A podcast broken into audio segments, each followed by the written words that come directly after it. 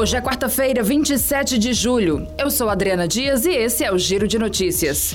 Os policiais militares envolvidos na morte do adolescente Paulo Vitor Oliveira, de 16 anos, não foram afastados das funções.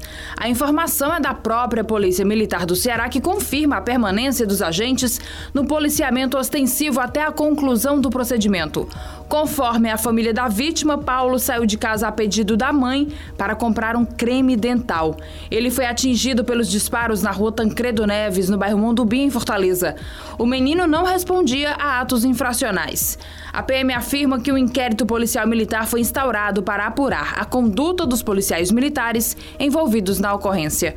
Um dos agentes que participaram do caso do último domingo já responde a outro processo, também por morte em decorrência de intervenção policial.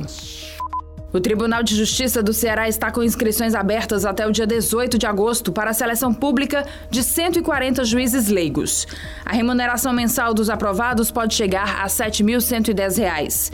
Os selecionados vão atuar em juizados especiais do Estado sob a supervisão de um juiz togado em contratos temporários sem vínculo empregatício ou estatutário com o órgão. Os juízes leigos podem presidir audiências de instrução e julgamento, colher provas e elaborar minuta de sentença a ser homologada pelo respectivo juiz de direito. Cada juiz leigo deve realizar no mínimo 40 atos por mês.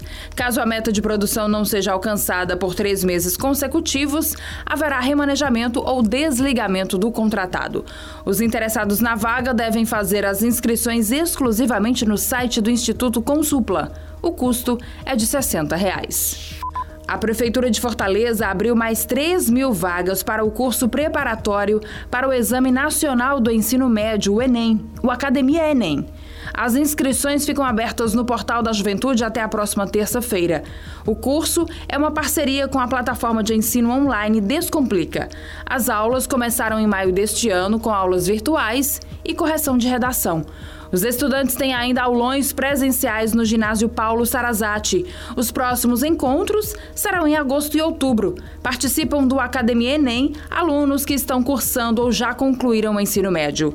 A prioridade é para alunos da rede pública. Com a produção de Igor Silveira e a sonoplastia de Edinho Soares, este foi o Giro de Notícias. Para mais informações, acesse gcmais.com.br.